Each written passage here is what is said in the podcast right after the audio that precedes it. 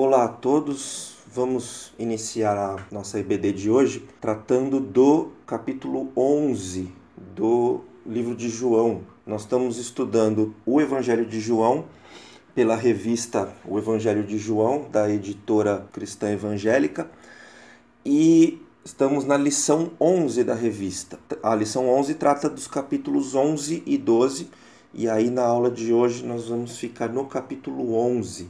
Semana que vem faremos o capítulo 12. Então, antes da gente entrar, eu vou te pedir para você dar uma pausa aqui nessa aula e pegar a Bíblia lê o capítulo 11 antes de voltar. Lê lá com bastante atenção, cuidado. Capítulo 11 de João. E aí você volta para cá, tá combinado?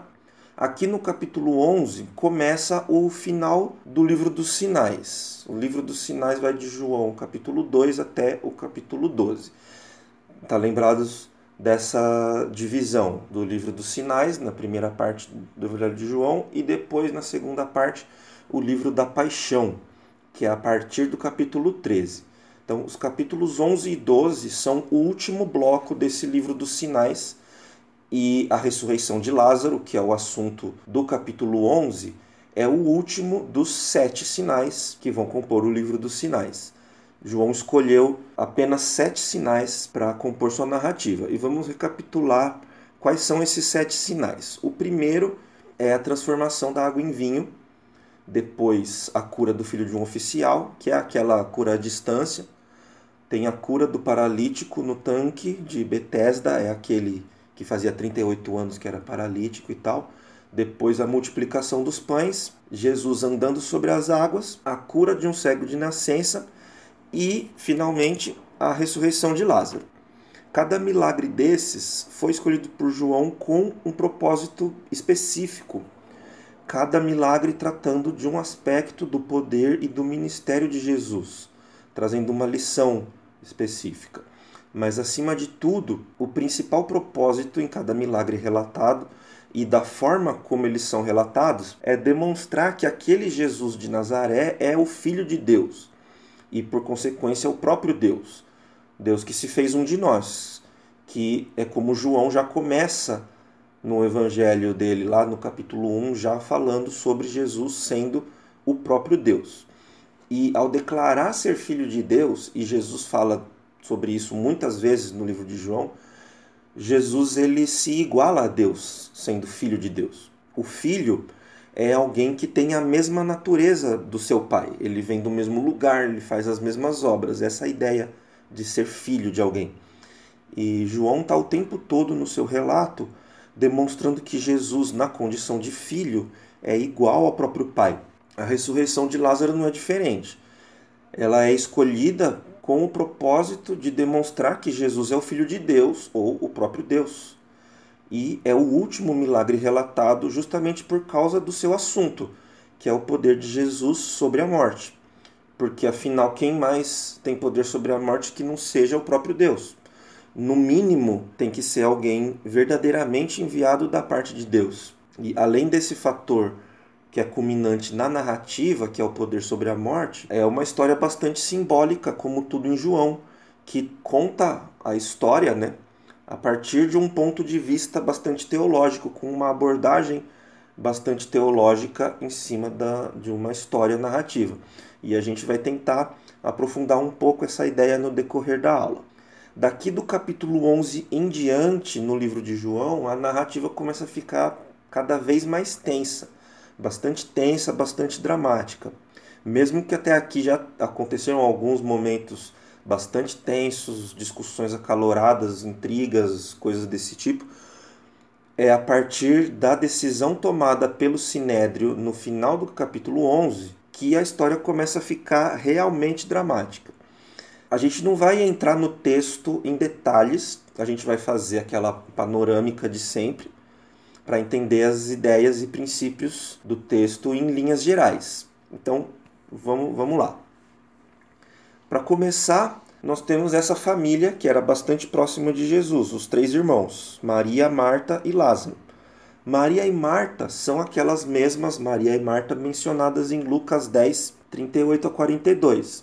Anota aí Lucas 10, 38 a 42 para dar uma relida, para relembrar a história e, e comparar com a Maria e Marta que aparecem aqui.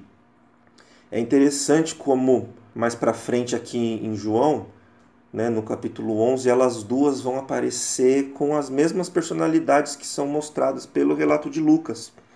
Que Maria sendo mais quietinha e devota e Marta mais agitada, cheia de iniciativa. Agora um, um parêntese sobre o estilo literário de João.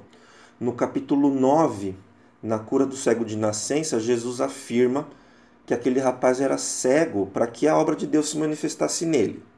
E ele usa essa situação para ilustrar que ele é a luz do mundo. E da mesma forma, no capítulo 11, Jesus vai dizer que a doença de Lázaro não era para a morte, mas para que o Filho de Deus fosse glorificado por meio dela. Isso está no versículo 4. E ele usa essa situação para ilustrar que ele é a ressurreição e a vida.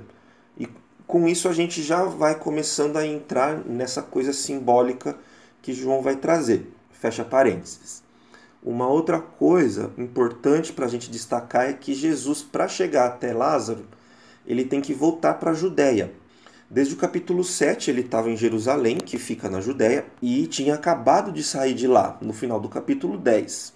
A gente está aqui no começo do capítulo 11. É, lá na Judéia estavam querendo matar e tentaram apedrejar Jesus.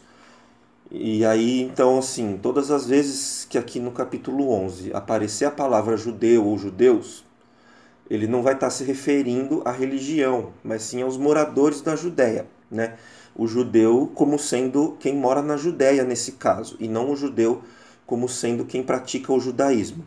Ainda que esses judeus moradores da Judéia fossem praticantes do judaísmo, mas não é esse o sentido aqui.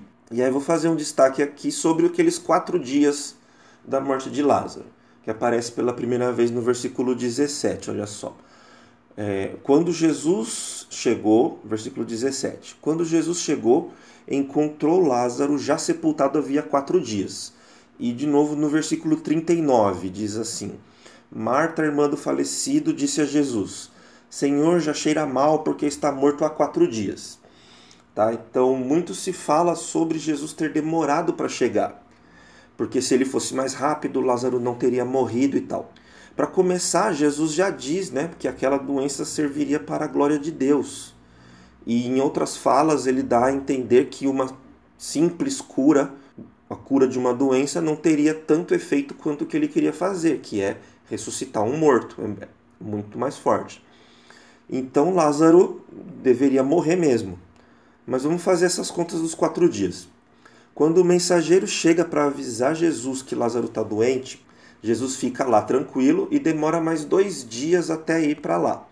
Considerando que o mensageiro tem um dia de viagem e que Jesus e os discípulos têm mais um dia de viagem, né, a viagem ao contrário, a gente já tem esses quatro dias. E aí então Lázaro provavelmente morreu logo depois que o mensageiro saiu.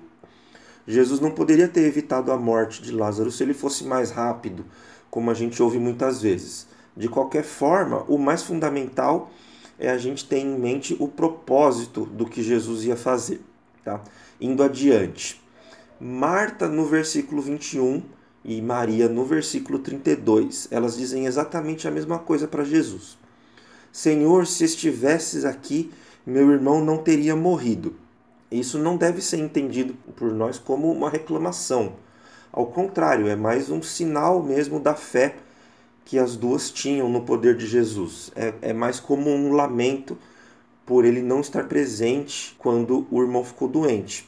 E aí a gente chega nos versículos 25 e 26, que são a principal chave do capítulo. Diz assim lá: Então Jesus declarou: Eu sou a ressurreição e a vida. Quem crê em mim, ainda que morra, viverá. E todo que vive e crê em mim, não morrerá eternamente. Você crê nisto? Jesus fala isso para Marta. É interessante que Jesus vai usar o milagre que ele ainda vai fazer para trazer um ensino, que é sobre a ressurreição final. Ele vai daqui a pouco mostrar que tem poder sobre a morte, mas mais importante que isso, que ele é a ressurreição se referindo à glória eterna que nós crentes ansiamos. Não é da ressurreição de Lázaro que Jesus está falando.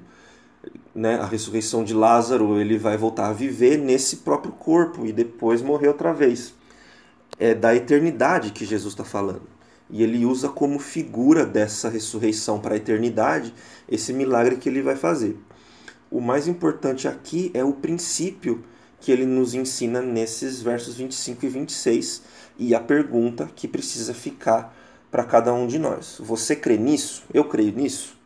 Indo adiante, os versos 33 a 36, que são particularmente especiais. Jesus, poucos minutos antes, ele tinha declarado que ele é a vida, que quem crê nele não morrerá eternamente, que é uma coisa que só o próprio Deus poderia dizer. E nós cremos que Jesus é o próprio Deus. Mas Jesus é tão humano quanto divino. E aqui no verso 35 é aquele tão famoso Jesus chorou, né? Quando a gente lê isso dentro da história, dentro do capítulo inteiro, tendo todas essas coisas em mente, essas duas palavrinhas ganham um peso muito grande. Jesus começa a se emocionar ao ver a emoção de Maria e dos judeus que a acompanhavam no caminho até o sepulcro. E então, quando ele chega ao local onde o seu amigo foi sepultado, ele deixa toda a sua humanidade exposta. O texto lá diz assim, né? João 11, 33 a 36. Quando Jesus viu que Maria chorava e que os judeus que a acompanhavam também choravam, agitou-se no espírito e se comoveu e perguntou: Onde vocês o puseram? Eles responderam: Senhor, venha ver. Jesus chorou. E então os judeus disseram: Vejam o quanto ele o amava. É bastante forte. E seguindo para os versos 38 a 44, que é onde trata da realização do milagre em si. E aí a história mais conhecida, né? Que Jesus manda removerem a pedra, e aí Marta mostra ali que talvez ela não tivesse tanta fé assim quanto ela disse pouco tempo antes e Jesus ora agradecendo ao Pai e então vem a palavra, o, o poder. Jesus diz: Lázaro, venha para fora. E é importante o fato de que em João, Jesus Cristo é a palavra. A palavra de Deus é o próprio Jesus, ou o próprio Jesus é a palavra de Deus. Imagina o tamanho desse poder que ressuscitou Lázaro. É aquela mesma palavra que criou o mundo em Gênesis, por exemplo. Ou a mesma palavra que disse os Dez Mandamentos lá trovejando de cima do monte. É essa mesma palavra, é esse mesmo poder. Para encerrar, eu vou só reforçar o paralelo que João faz entre a ressurreição de Lázaro e a ressurreição de Cristo, que João narra no início do capítulo 20. João aparentemente ele contrasta as duas ressurreições que são de naturezas distintas, de propósito. Para Lázaro, outras pessoas precisam remover a pedra e ele saiu ainda enfaixado da mesma forma como tinha sido sepultado. Jesus não. Quando vão até o sepulcro, a pedra já tinha sido removida e as faixas e o lenço que cobria o rosto, eles estavam à parte. É muito importante ficar clara essa distinção dos dois tipos de ressurreição e de como Jesus e João, na construção literária que ele faz, usa uma ressurreição como simbologia da outra, que é mais elevada. Então, daqui para frente, né, no capítulo 11, a partir do verso 45, João muda de cena e ele vai continuar a contar a história da conspiração para matar Jesus que essa conspiração já vem numa crescente desde o capítulo 7. Aí se encerra o capítulo 11 por agora, e na próxima semana a gente vai tratar do capítulo 12, finalmente encerrando o livro dos sinais. Depois, a partir do capítulo 13, começa o livro da paixão, e por hoje a gente encerra. E espero que vocês tenham gostado e possam aproveitar a lição de hoje e que frutifique no coração de cada um.